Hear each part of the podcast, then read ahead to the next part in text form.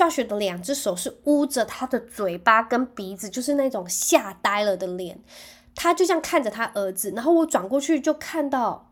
亨特他抱着头，Josh 他抱着他的脸，就是我想怎么了？然后等亨特转过来看着我的时候，他的脸上都是血，还有他的手。香草妈妈。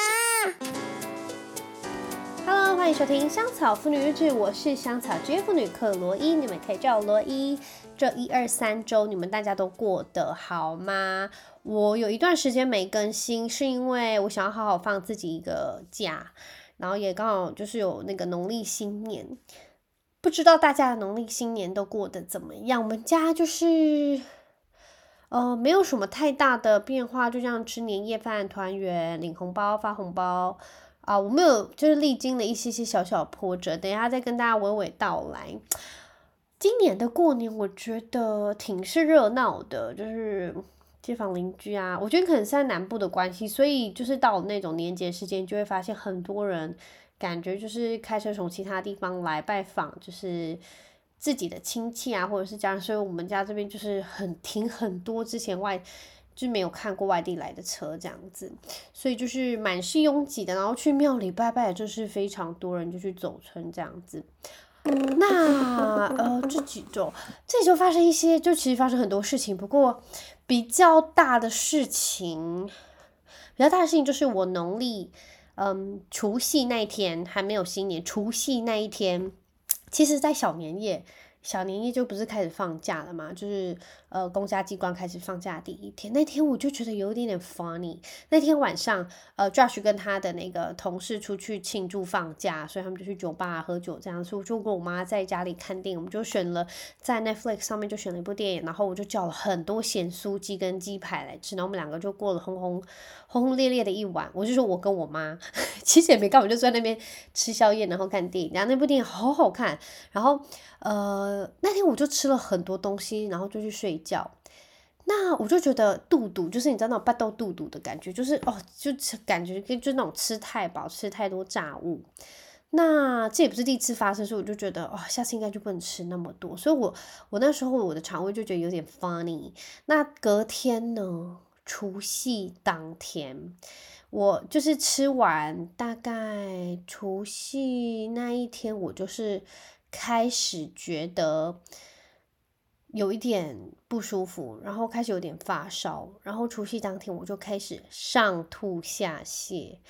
我就是那种我已经很久没有这样吐，我吐，我吐了，我我买的所有的那种咸酥鸡的东西，然后我那天还喝什么胡萝卜汁水，吐出来的东西非常惊悚。Josh 在旁边看到很是害怕，因为吐出来就是那种红红橘橘东西，还以为我吐血，就吓到他老人家。然后我还就是下泻下泻，就是我整个人就是已经快要死了。然后我想说，天呐，就是大过年的，现在是怎么回事？然后我就躺在床上，我吃了止痛药之后，我就躺在床上休息。我躺了二十四小时，我就躺了一整个除夕，一整天。然后其实我蛮是高兴，因为除夕那天会相当的忙碌。然后我就是在床上度过，我觉得很幸福。这叫因祸得福吗？就是我觉得睡了好饱好饱，我已经好久没有这样睡，我睡到自己都有点心虚，就是在还去楼下看一下大家都还好吗？然后忙的忙，跟小孩玩的玩，拜拜的拜拜，然后准备年夜饭准备年夜饭，然后如果是那一天，我就真的什么都没有办法吃，我就看大家在那边就是处理就是年夜饭啊，然后我就是现身，然后就是一副真的是要死不活的样子。然后我真的已经很久没有病那么惨了，我已经很久没有上吐下泻，我顶多就是，嗯，就是拉肚子啊，或者是发烧，我已经很久没有吐，所以我应该是中了 Freya，就是上一只病毒，因为 Freya 也是上吐，它有下泻吗？它有下泻，所以我应该是中了妹妹的那一支病毒。Anyway，然后诶，其实我跟你们讲，我躺了二十四小时之后，我就吃了大概一两颗止痛药，我就好了诶。就是我又恢复正常了，然后我肚子很久没有那么平，因为我二十四小时只有喝一罐舒跑跟很多水，我就没有再进食，所以我的肚子平坦到我以为我去参加饥饿三十的那种程度，就是肚子好平好平，然后我已经瘦回去，就是什么四十四那种很可怕的公斤数，我已经很久没有。就过了一天，我全部再胖回去。就是我就开始吃，但我也没有吃很油炸的时候，我就正常吃，这样吃比较清淡，不吃油炸什么东西。而且我跟你们讲，我没有去看电，我没有去看医生，因为除夕那天绝对不会有医生，然后我完全不想去挂急诊。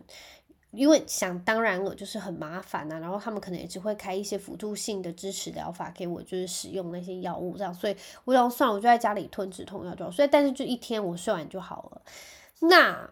呃，这是我们家就是除夕夜当天就是很惨的经过，就我本人而已，只有我一个人，其他人都没有事，因为我就戴着口罩这样，所以就是真是万幸，其他人没有中我的病毒。那 大年初二呢？因为我们最近在布置小孩房，我们就在他们房间放了书桌啊，他们的椅子这样子，然后放一些层架啊，就把他们的房间就是渐渐的把它变回，就是渐渐的把它变成就是比较有功能性的这样，所以我们就去 IKEA 买了一些东西，然后呃，我不得不说，就所有家里你们只要看到组装性的那些家具。都是我组装的，I'm so proud of myself。我跟你们说，我觉得很好玩。然后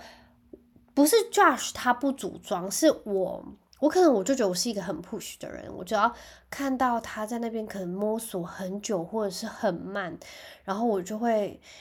我真的是踩没掉。然后我就想说，没关系，那我来用看看好了。然后我用速度又很快，然后啪啪啪一下就好了。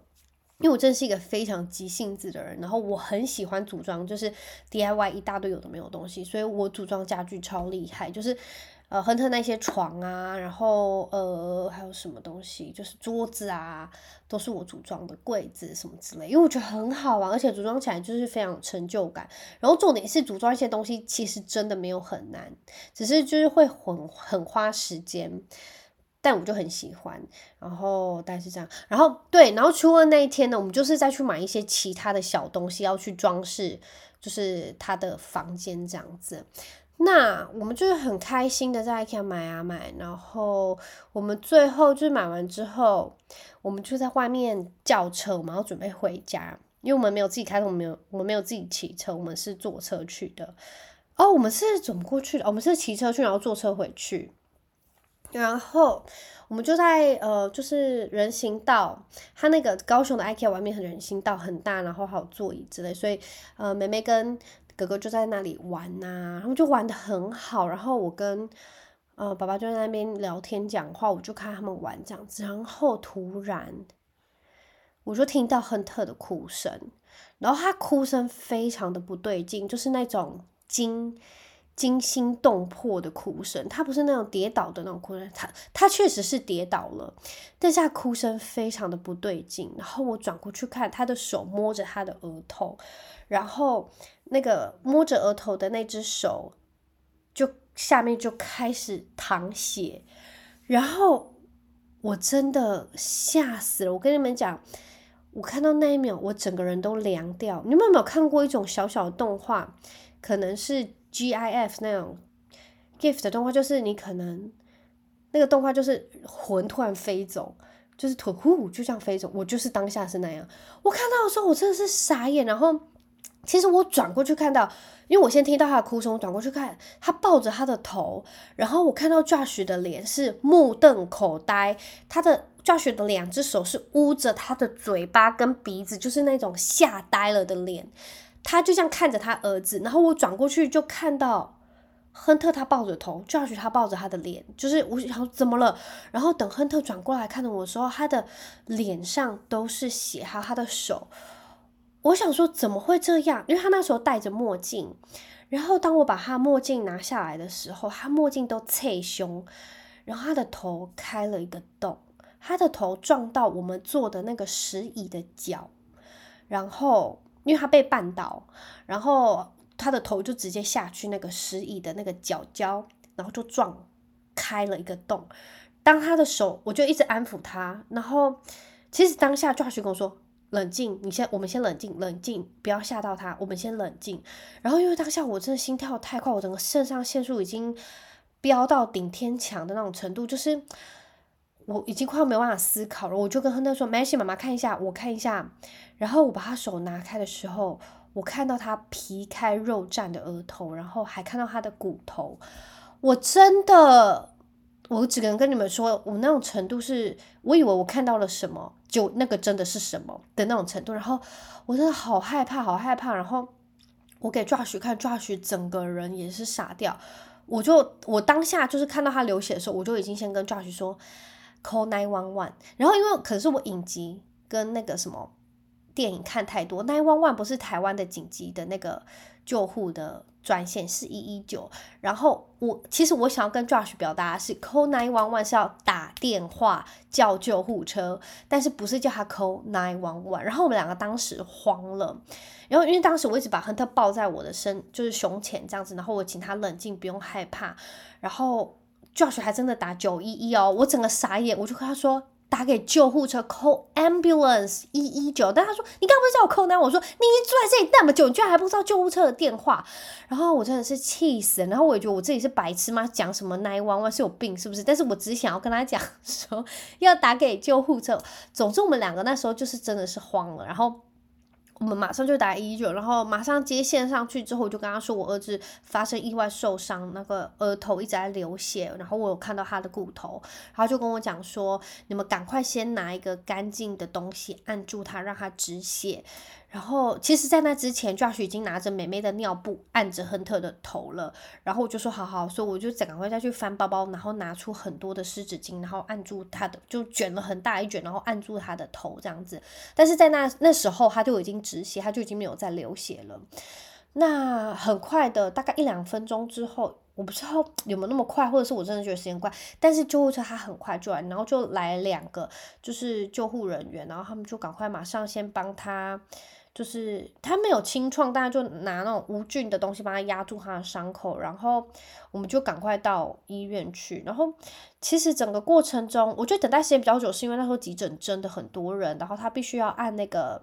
呃伤患的程度去做救治，所以我们可能还没有那么严重，就没有那么先被诊治到。然后等到他的时候，我们在外面大概等了一段时间，我们才看到医生，然后他马上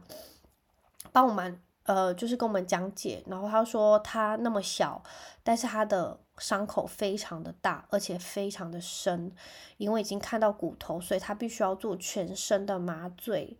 那麻醉之后才能做缝合，而且并且他的缝合需要做两层的缝合。然后其实，嗯、我们就是真的只能配合，然后我们也希望可以赶快处理，因为很怕就是会感染呐、啊，或者是。我真的最害最最害怕就是他可能会伤到其他的眼睛，或者是他有脑震荡这些。不过好险都没有。那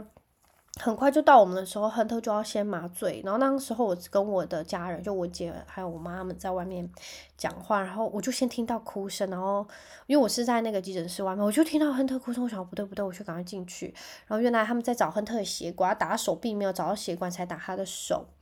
那。我觉得亨特他会那么他会哭，是因为他是恐惧害多过于他会痛。其实他是蛮能忍痛，只是我觉得他不知道下一步发生什么事，或接下来他们要怎么处理他，他会觉得很害怕。所以我们要一直不断跟他说，接下来会做什么处置。那你可能会有点痛，但是不用害怕，我们都会在这边。就是我们必须要帮他很快速的建立，就是心理建设这样子。那很快的，就是他帮全身麻醉之后。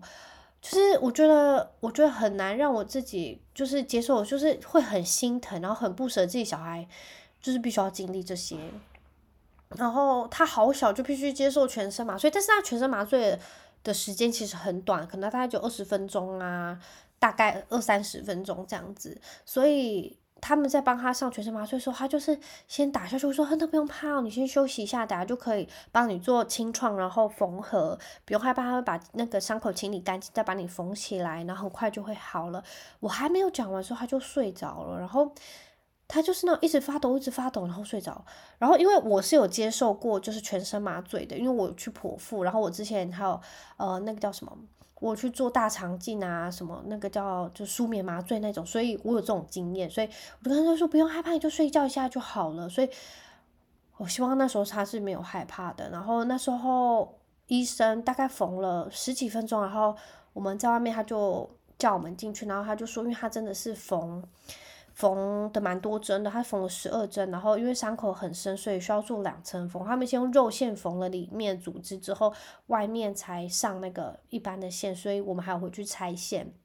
那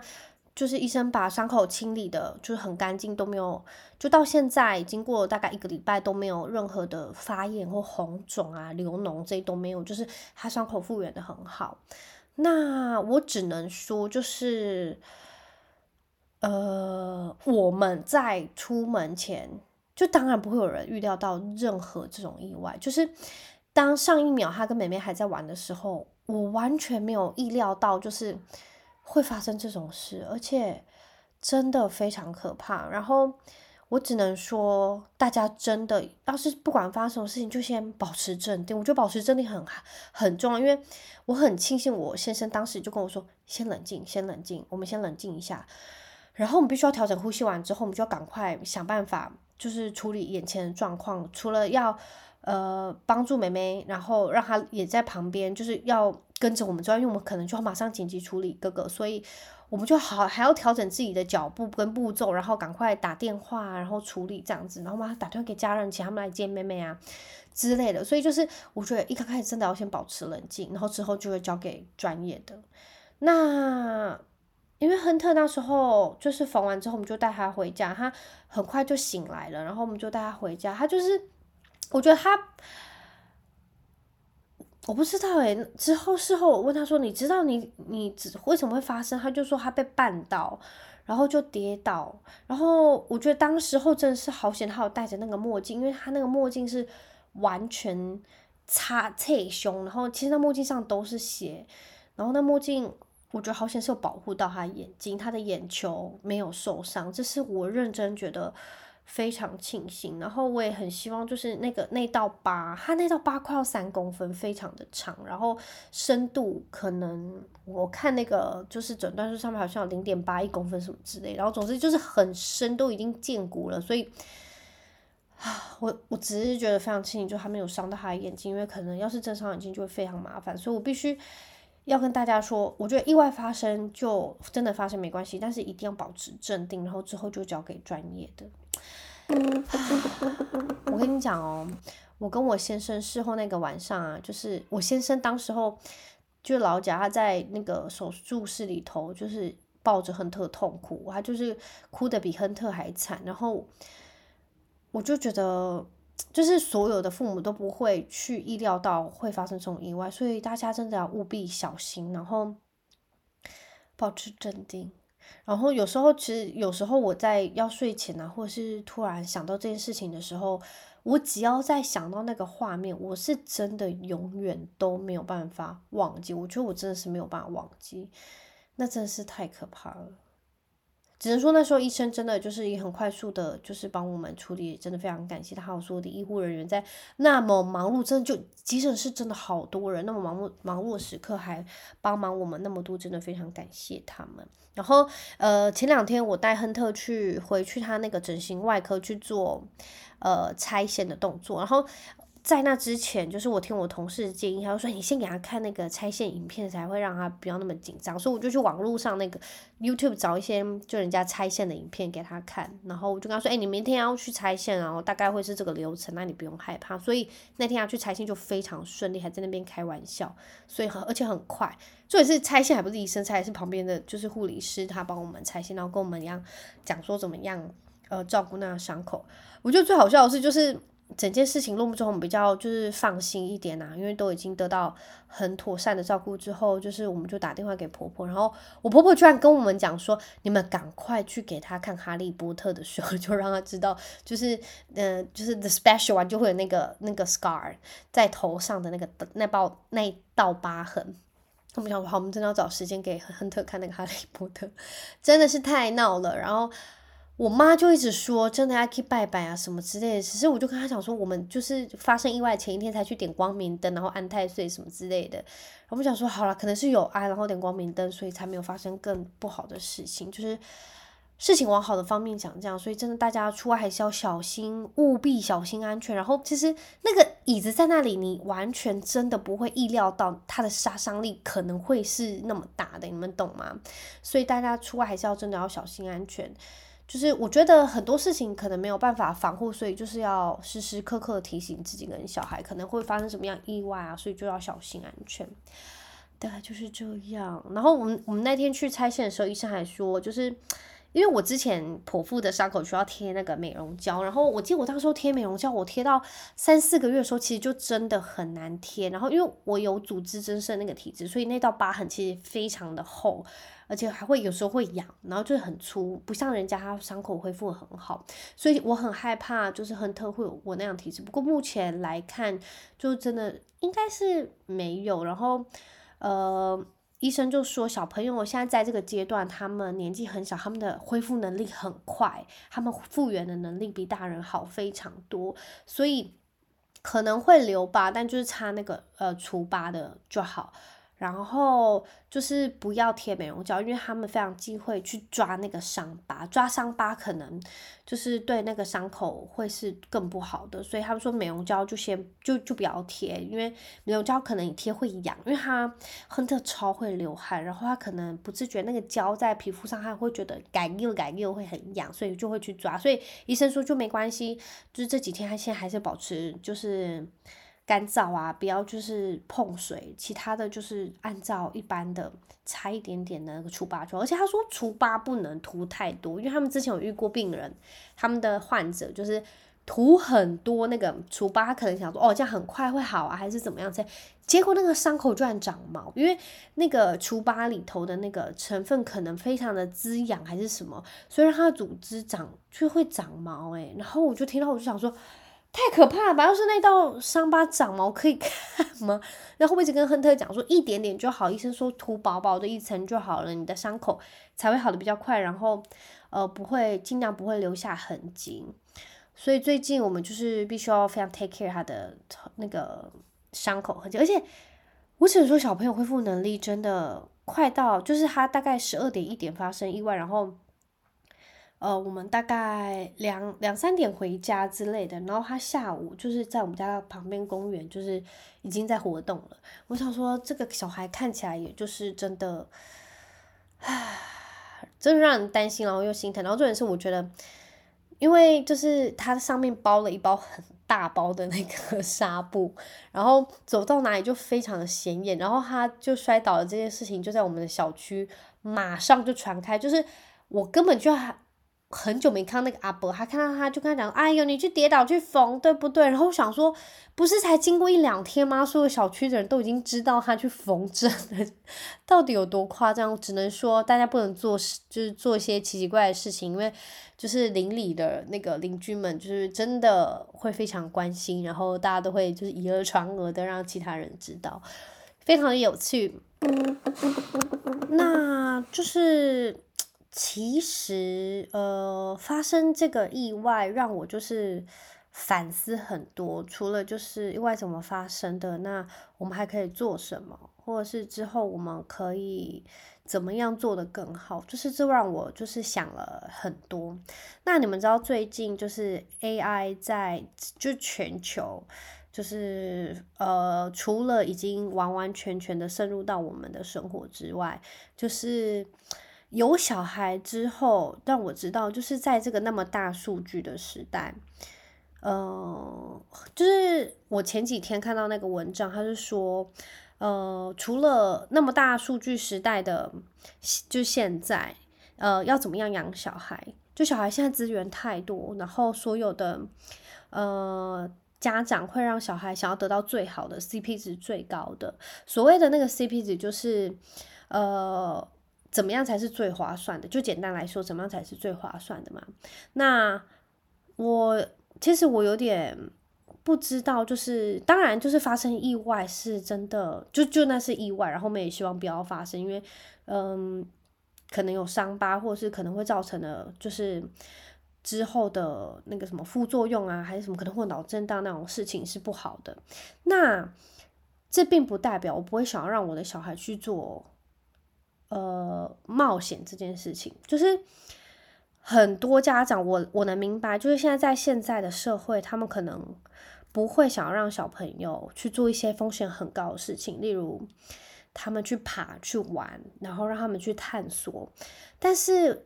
我觉得，因为现在 AI 已经在这个世代，然后把所有的事情，可能把它已经规划的非常好，你已经有所有的数据，你已经知道你的失败率可能多高，你知道你的成功率有多高，你的失败率到底要降到多低，你这件事情的 CP 值才会多高。但这样子，小朋友就已经没有任何。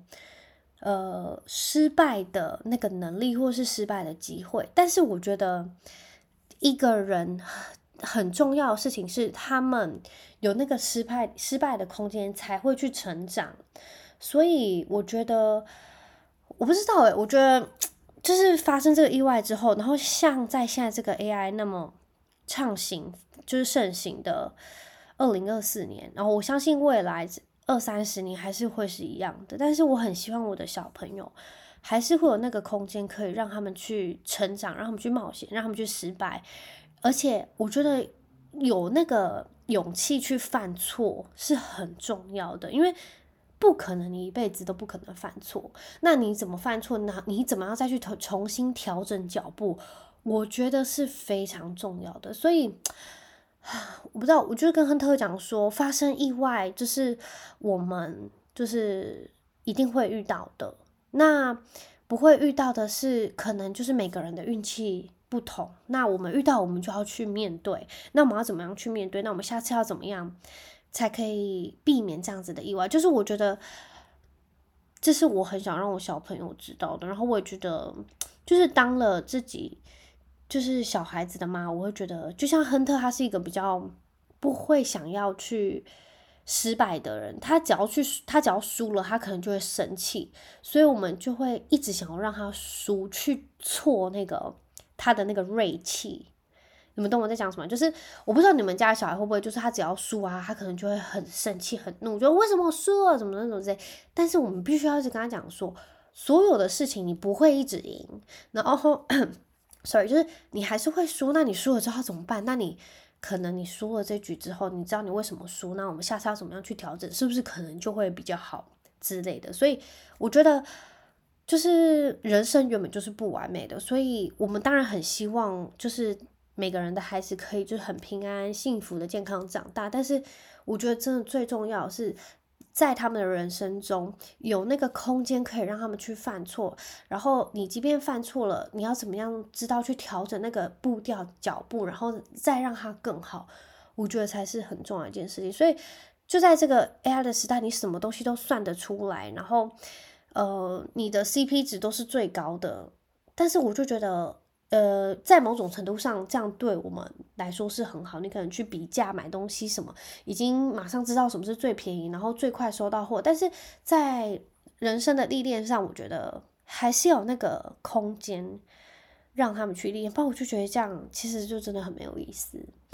不知道哎，就是前几天我先生就就在跟我分享，就是现在 AI 的程度，然后他说你不担心嘛？然后。我就跟他讲说，我已经觉得不是担不担心的问题，因为就是 I'm not surprised，就是他现在他昨天给我前两天给我看的影片是，你只要给那个工具，就是你只要跟那个工具讲说，你需要有一个草地，有一个有部影片，它在草地上，然后有一群女生在玩什么，然后他马上就可以帮你生成这个影片。然后我不知道为什么，我就是我不会意外有这个技术，但是。我会不会担心，就是往后的人生可能会因为这个技术会出现什么样很可怕的事情？就是我觉得那不是我们能够完全控制，但是我们会尽量不要让它发生。我觉得这样跟他讲，然后我真的是不意外会有这样的技术，因为我觉得之后只会越来越夸张，然后越来越，嗯、就是。更那叫什么？更科技化？你们你们有没有看过一部片？那叫什么？第一玩家还是什么之类？就是他只要戴上去那个 VR 的东西，他就可以进入另外一个世界。我就觉得，我觉得之后世界就是会变成那样。然后我也觉得那部片好好看，但是其实变成那样就会你会有点有点 sad，因为你现实生活中你不是那样的人生，但是在现实。对我来说啦，因为我也只有目前只有体会到这样，我就觉得现实生活中现在就是这样是最好玩的。I don't know，我只觉得就是他们之后的世界，我可能没有办法完完全全想象大概会长怎样，但是我很希望就是在就是他们的那个